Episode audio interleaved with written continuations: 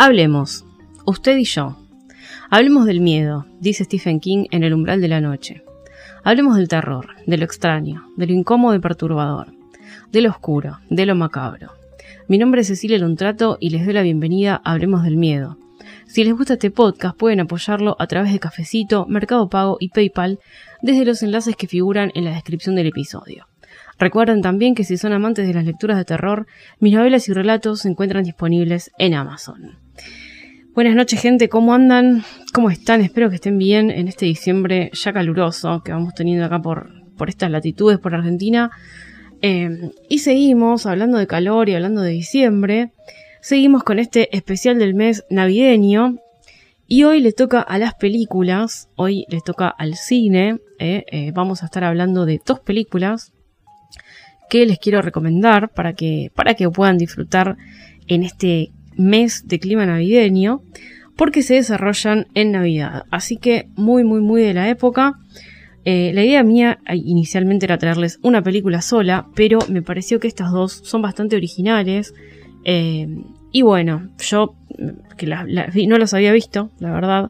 No es que las vi hace mucho, no es que hice un rewatch, no, es, fueron totalmente nuevas para mí, las vi hace poco y la verdad me quedé contenta, me, gustaron muchísimo, así que se, las traje hoy. Vamos a estar hablando de eh, una criatura y una falopa paranormal para cerrar eh, diciembre, así que todavía queda mucho más de, de cositas spooky navideñas. Vamos a arrancar directamente con estas dos películas. La primera se llama Dead End. Es una película del año 2003 francesa dirigida por Jean-Baptiste Andrea y Fabrice Canepa. Y tiene un elenco reducido, porque es una película que se nota que no, tuvo mucho presupuesto, pero está muy bien hecha, ya lo, vamos a charlar. Y sí, tiene una participación eh, de una Scream Queen bastante conocida, que es Lin Shay. Bueno, si, si no la conocen, probablemente la hayan visto en películas como Insidious. Es la señora que tiene contacto con el, con el más allá. Eh, pero también estuvo en otros super recontra clásicos como Pesadilla en Elm Street, Critters y otras. Así que igualmente, más allá de ella, el, el elenco es reducido pero de excelentes actuaciones. Acá eh, vamos a encontrarnos en la noche de Navidad, vamos un poquito con la, con la sinopsis. Nos vamos a encontrar en una ruta en una carretera donde una familia compuesta por matrimonio, matrimonio ya grande y dos hijos adolescentes, va y el novio de, la chica, que también va en este auto, que están yendo a la casa de la madre de ella, a pasar la noche buena. El tema es que la autopista está, la autopista principal está hasta, hasta el culo de autos y el marido, el, padre de familia dice, mira, vamos a desviarnos porque no vamos a llegar más. Y la verdad, no quiero estar mil horas metido en el auto manejando para encima después tener que bancarme a tu madre y a tu hermano que es un vago, bueno, etcétera. Cosas así serenas, bellas y em, eh, lindas que uno puede decir en Navidad. Bueno, acá vamos a tener un punto que va a ser este, donde el hombre se desvía del camino para tomar supuestamente un, atajo. ¿eh? Pero bueno, lo que va a ser un atajo en realidad no, no, no, va a ser tal, no va a cumplir la función de atajo porque van a tardar cada vez más en llegar al destino. Con este desvío se van metiendo como en una ruta alternativa, en un camino alternativo más estrecho, y más oscuro, ¿eh? no hay luces, acá no hay casi señalización, está todo muy oscuro. Y el hombre ya tiene como las pelotas al plato, está cansado, se ve que no sé, tuvo un día de trabajo muy exhaustivo y se queda, se va quedando dormido, como que va así como cabeceando en el volante hasta que tienen un accidente, se la ponen de frente contra un auto no es un accidente mortal, digamos que es como un susto nada más, pero chocaron efectivamente con otro auto y tienen que parar. Mm, se bajan a ver qué pasó y se encuentran con una chica joven con una especie de camisón blanco, así vestida como con un vestido blanco, qué sé yo, y un bebé en brazos. La piba no habla, ellos suponen que es por el shock del choque, que iba en el otro auto ella, y le dicen, mira, bueno, no sé, qué pasó, qué no pasó, eh, fue toda una confusión. Si tu auto quedó muy hecho mierda, te llevamos, te, levantamos y te llevamos, qué sé yo, bueno. Resulta que levantan esta extraña con el bebé, y ahí todos empiezan a enrarecer mucho. Acá, a partir de acá, se van a empezar como a ver ciertas eh, cosas, ciertas cosas extrañas, como, como un cartel recurrente que van a ir encontrando cada tanto en la ruta, que es el mismo cartel que dice Marcot. Vaya a saber lo que es, después obviamente se sabe qué es, pero es un misterio que acompaña a la familia durante todo el camino.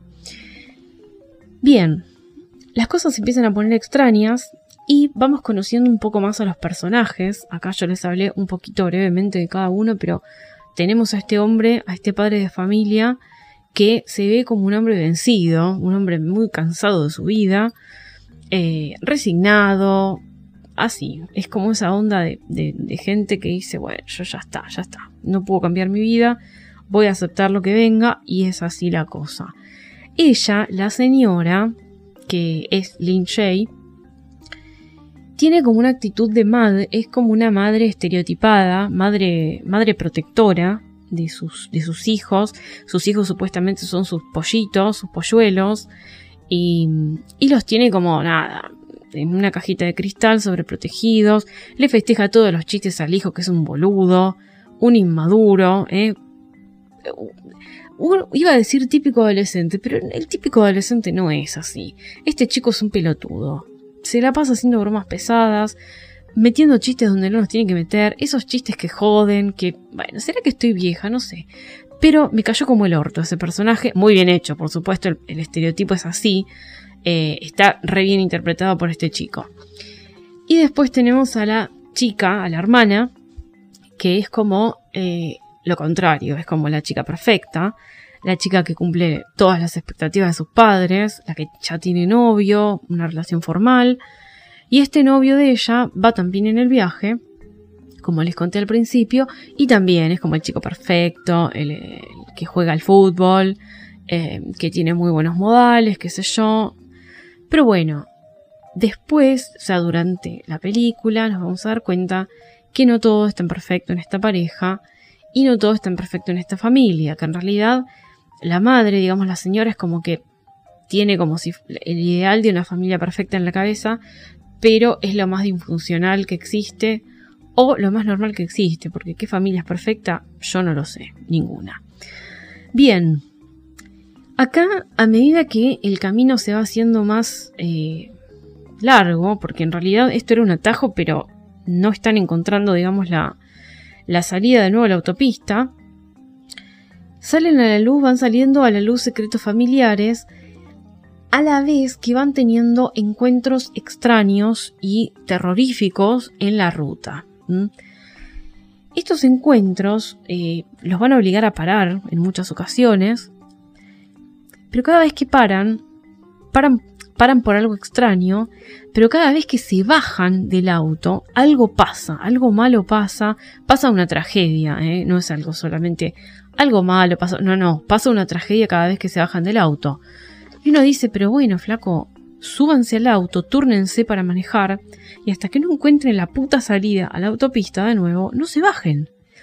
Pero bueno, pasan cosas, a veces se ven obligados a bajar porque, no sé, por ejemplo, les tiro una, se encuentran un cochecito de bebé en medio de la ruta, negro. Yo, te digo sinceramente, no sé qué haría en ese caso un bebé abandonado, en medio de la ruta.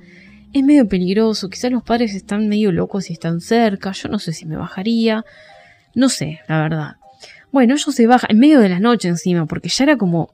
Yo no sé qué hora eran, porque supuestamente iban a la casa de la, de la madre de ella, con una especie de torta llevaba ella para, para su madre, pero era noche cerrada ya. Es como, no sé qué hora es, a qué hora querés ir. Bueno, salieron muy de noche. Evidentemente, no han calculado bien el tiempo.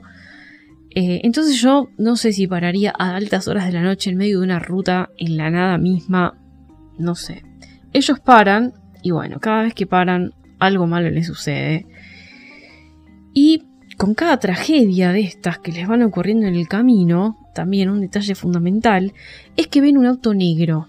Si ven un auto negro que se aleja, digamos, o sea, para poner un poco en claro la situación, ellos ven un hecho extraño o, una cosa extraña en la ruta, ¿sí? Se bajan, pasa algo malo, les pasa una tragedia tras otra, y después de que sucede esa tragedia, inmediatamente ven un auto negro ahí parado que aparece de la nada y que se aleja. Bueno, es un poco, así como se las conté, es un poco confusa quizá la trama, la sinopsis, pero no, no, tiene sentido. Lo que pasa es que no les quiero dar demasiados detalles por el tema de los spoilers y acá les traje recomendaciones y no, no análisis profundos, así que no quiero spoilearles. Pero quédense tranquilos porque no es una película confusa. ¿eh? A medida que van pasando los minutos, eh, se van eh, como que desentrañando ciertas cuestiones, se van como desentrañando relaciones familiares también. Y obviamente llegando a la segunda mitad de la película, se va desentrañando el misterio de por qué ellos están en ese loop, en el camino, por qué no pueden salir de ahí, por qué siempre ven un cartel que, dice Marcot, siempre ven ese mismo cartel.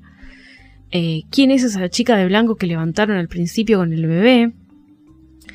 Y por qué van perdiendo la chaveta cada vez más, sobre todo eh, la madre, eh, por ciertas cosas que van sucediendo, pierde la chaveta de una manera superlativa, lo cual da cuenta también de las buenas actuaciones, ¿no? La madre es como. La madre y la hija van a ser las que peor la pasen, las que peor de la cabeza están. Y eh, los otros dos van a tratar de poner paños fríos, más que nada el padre, porque el chico, ya les digo, el chico. Yo esperaba que el personaje del chico sea como de esos que son tremendos idiotas, mala onda, pero que después con un hecho extraño o un hecho trágico que le sucede, ponen su cabeza en su lugar y ayudan. Bueno, no es el caso, no es el caso, este pie, la verdad, eh, no va ni para atrás ni para adelante, es un buen personaje igual, pero no va ni para atrás ni para adelante. Pero bueno, yo la recomiendo porque tiene un montón de cosas positivas. Todo es de noche, para empezar, o sea, es, todo en horas se sucede esta película. Y es una película de pocos recursos, en realidad, porque solamente cuenta con los actores. Hay muy pocas hay muy pocas locaciones diferentes, es en la ruta. Mm, en ciertas escenas quizás se bajan, cuando se bajan quizá se alejan un poco al bosque, pero no mucho más. Eh, en un momento también la señora cuando va perdiendo la chaveta le, le, dice al marido, quiero ir a ver a mi amiga que vive acá cerca. O sea, señora, está en el medio de la puta nada. ¿Cómo se acuerda que alguien alguien que usted conoce vive ahí, si realmente no conoce el camino, bueno, se bajan también, va a haber como una casita, y llegando al final, donde se desentraña todo este misterio y todas estas locuras que le suceden, eh, van a ir a un lugar en especial a donde eh, van a descubrir ciertas cosas bastante macabras. Pero más allá de eso, no hay muchas otras locaciones, no hay. Eh, así que es, es pura historia, es, pura, es puro personaje eh, y es el mérito de, de, las actitudes de los personajes frente a estos hechos la que hacen a la película. ¿eh?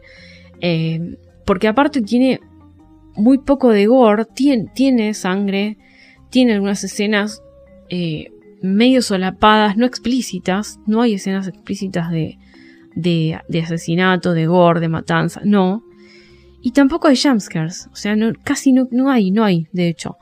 Así que imagínense una película sin sangre y sin jumpscares de eh, el año, como les dije, a ver, que me fijo, del año 2003, es meritoria. Creo que es una muy buena película. Te tiene, a mí por lo menos me tuvo en tensión y en suspenso toda la trama porque yo decía, bueno, pero ¿qué va a pasar? Todo lo que uno viene suponiendo, porque uno va tratando de desentrañar el misterio junto con los personajes y que ven qué hacer a medida que avanzan, eh, eso es lo que, lo que te lleva a querer saber más y decir, bueno, al final eh, no, no es un plot twist lo que tiene, sino es desentrañar el misterio que para mí no era la solución que yo tenía en la cabeza del conflicto.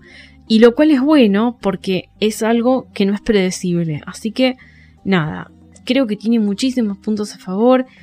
Es muy macabra eh, y a la vez tiene un, humor negro que no es ese humor que se usa para eh, descomprimir el momento de terror y el momento de tensión, sino es un humor negro que empeora las cosas, que uno dice, no, no puedes estar diciendo esto en este momento. Y es un humor que surge de la locura. Eh, ciertas escenas de humor surgen de cómo pierden la chaveta los personajes. Esto que vengo remarcando hace, rato. Así que, eh, no mucho más para decir. Es una muy buena película, la encuentran en Amazon Prime, eh, las dos que les voy a recomendar, la que sigue ahora también está en Amazon Prime, son las dos de ahí, y si no tienen Amazon pueden buscarlas por otras vías, Así que eh, Dead End del año 2003, lista para ver en una noche de Navidad. Vamos con la siguiente. Eh, esta es una, este es un slasher. Es un slasher del año 2017, dirigida por eh, Reinhard Kiel. No sé si lo pronuncié bien. Porque es una película noruega.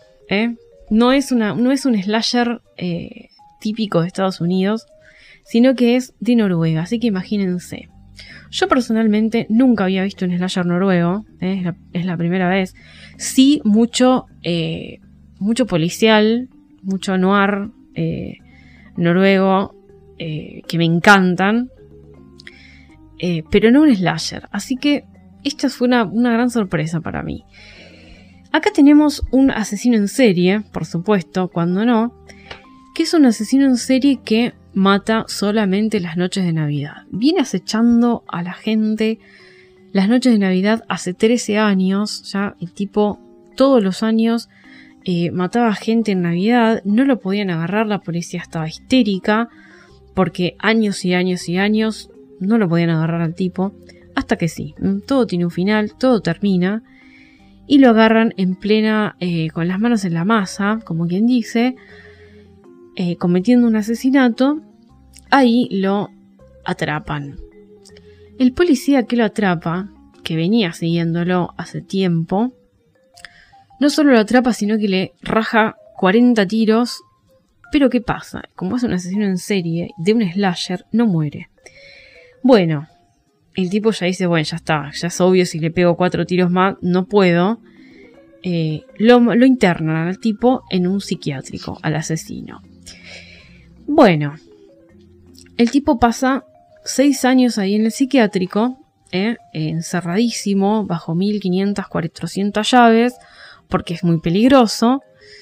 Pero bueno, parece ser que el tipo ahí eh, lo único que hace es mirar a la pared, no habla, no habla casi nada.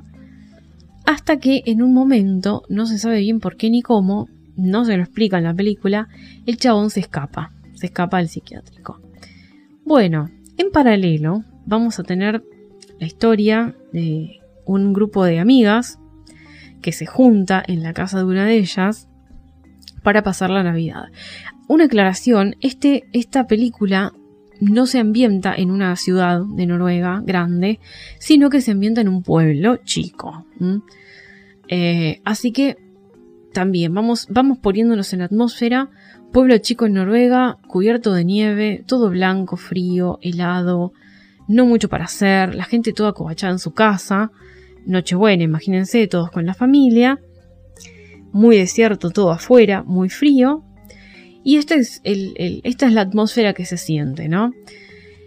Este grupo de chicas va a acompañar a otra de ellas, se reúnen en la casa, porque a ella se le falleció la madre hace un mes, entonces dicen, bueno, no la vamos a dejar sola, vamos con ella a festejar la Nochebuena y a pasar un rato. Em, acá ya vamos viendo a los personajes en este grupo de chicas. Obviamente vamos a tener los estereotipos. ¿eh? Está, como les conté, esta dueña de casa que es, es una piba pobre que está rota, porque, a ver, se le murió la madre hace un mes, muy bien, no puede estar de ánimo. Después tenemos a otra de las amigas que es totalmente mala onda, eh, es una de esas personas que no sé si en los grupos de amigos de ustedes tendrán, pero que mm, suele siempre tirar abajo los planes, no tomen, no fumen porro, bueno, mala onda total, la tipa, cara de orto, bueno, etcétera, muy seria. Después hay una de las chicas que va con su novio a la fiesta, a la fiesta de Navidad. Y hay otra que luego se, eh, se, entera al grupo que estuvo con el novio de esta chica. O sea, amiga 1 tiene novio, amiga 2 estuvo con el novio de, amiga 1 hace tiempo, cuando no eran novios. Pero igualmente amiga 1 se recalienta y en un ataque de furia, junto con la dueña de casa, que es la que tiene el poder ahí, los echan, los echan afuera, se van, no los queremos acá, en esta casa, vos sos una traidora, vos sos un hijo de puta. Bueno, la cosa es que esto va a servir de puntapié para que ellos dos estén vagando por la calle cagados de frío y digan, bueno, vamos al hotel del pueblo, porque no tenemos dónde ir, estas hijas de puta nos echaron eh, por algo que pasó antes de que fuéramos novios, dice el chico. Pero bueno, nos vamos. Y se van a cruzar obviamente con este, con este asesino. Y después tenemos eh, dos amigas más, una que viene de Australia o Estados Unidos, no me acuerdo bien de dónde. Eh, y después vamos a tener una chica que no habla, que es muda, y, ellas van a conformar el grupo de, amigas. Aclarar también que estas no, son el típico grupo de chicas que va a ser bardo, que va a ser una fiesta escandalosa, no, ellas solamente quieren tomar un poco de cerveza, eh, fumarse unos porros y acompañar a su amiga en este momento de mierda que está pasando porque perdió a su madre. En un momento, eh, y acá vienen dos, personajes secundarios más, prenden Tinder y llaman, ahí se machean con dos pibes que andan por ahí. Y eh, los pibes van a la casa también a boludear un rato. Y van a ser también bastante turbios estos dos. ¿eh? Cabe aclarar también. Y después vamos a tener, a mi criterio, creo, los dos mejores personajes de la película. Que después les explico por qué no me parece tan bien que sean los mejores dos personajes. Son los policías. Uno es el policía joven, vamos a ponerle, que es el que tiene a cargo el caso actualmente de este asesino que se escapó. Y otro es el policía viejo. El policía viejo es el que le gatilló 400 tiros y el chabón no se murió seis años atrás. Este policía es llamado por el policía joven y el policía joven le dice, mira, loco, yo sé que vos estás roto, destrozado, eh, hecho mierda porque no pudiste con este tipo, pero eh, tengo que contarte que se escapó y que vos sos el único que me puede ayudar. Al principio el chabón se niega, está todo, eh, se lo ve como todo alcoholizado, nada, hecho, hecho un trapo de piso. Y, pero bueno, finalmente acepta y ayuda a este policía. Y la relación de estos policías me parece lo mejor, una de las mejores cosas de la película. Bueno, ¿qué veo yo acá que es original? Noruega, es un slasher noruego, con todo lo que eso implica, como les conté, todo este ambiente... Eh, porque, a ver, no es lo mismo un slasher en invierno en Estados Unidos que en Noruega. No sé, no es lo mismo. Ya de por sí, a mí, como argentina, me parece eh, curioso que haya una, o sea, una Navidad en un lugar frío, tan frío como Noruega. Les cuento a los que no conocen Argentina, acá en Argentina la Navidad es muy calurosa, estamos en pleno verano y a veces han llegado las temperaturas a 40, 42 grados eh, y la verdad es como que uno no tiene ganas de hacer un carajo, pero la Navidad es la Navidad y hay que juntarse y hay que respetar las costumbres, sobre todo las costumbres europeas, porque nosotros acá en Argentina, sobre todo con la comida, hemos heredado eh, costumbres europeas para la Navidad, de Italia y España sobre todo, y comemos nueces, comemos frutos secos, hacemos comidas en el horno, eh, preparaciones totalmente calóricas que uno tiene que comer cuando hace, ni siquiera en el invierno argentino, porque el invierno argentino no es tan crudo. Acá, por ejemplo, en, en Buenos Aires, el invierno no pasa, no baja de los 5 grados la temperatura, puede ser 3, 2, un grado cuando uno dice estoy cagado de frío, pero no pasa de ahí. Digamos, las comidas que se comen en la fiesta son muy calóricas, muy calóricas en Europa. Y entonces acá con 40 grados, eh, uno encima, uno se traslada de, desde, no sé, kilómetros para visitar a su familia en Navidad con comida encima. Con comida que se fermenta con el calor y la bromatología me la meto en el orto pero bueno, eh, es lo que hacemos, ¿no? Entonces a mí uno eh, va, digamos, en, pantalones cortos, en vestidito así finito, eh, con telas finas y ropa finas, me, refiero a que no son gruesas, no fina de, de finura, de cheto. Em, nada, hace calor, es verano, mucho, muy verano. Entonces me cuesta imaginarme cómo sería una Navidad en invierno, en un invierno tan crudo, ¿no? Porque eh, yo asocio, porque como siempre viví acá, asocio la Navidad al calor. Entonces ver este slasher noruego en Navidad es una combinación que me dio curiosidad y a mí me gusta. Esta es otra película que transcurre solamente en una noche, en un par de horas, eh, de hecho. Así que eh, no es vertiginosa porque tiene un ritmo bastante tranquilo pero sí es eh, como que va evolucionando a lo largo de la noche, nada más que eso. Esta, a diferencia de, Dead End que les conté anteriormente, sí tiene gore, bastante, lo tiene como todo concentrado en la segunda mitad de la película, pero tiene unas escenas que yo eh, no las he visto en, en otras películas. Y vi bastantes slasher, debo decir, y vi bastante gore, pero tiene una, una en particular que me... Uh, dije, epa, bueno, bueno, mucha información. Raro. Eh, y me impactó y me gustó. Así que, bien, punto, punto para ellos. Acá también tenemos humor, no es un humor negro como en la otra película, y está bien puesto. Acá sí el humor sirve como para, eh, para, para aplacar un poco las escenas fuertes. Eh, y bueno, tenemos sí personajes muy estereotipados, tenemos por supuesto como buen slasher.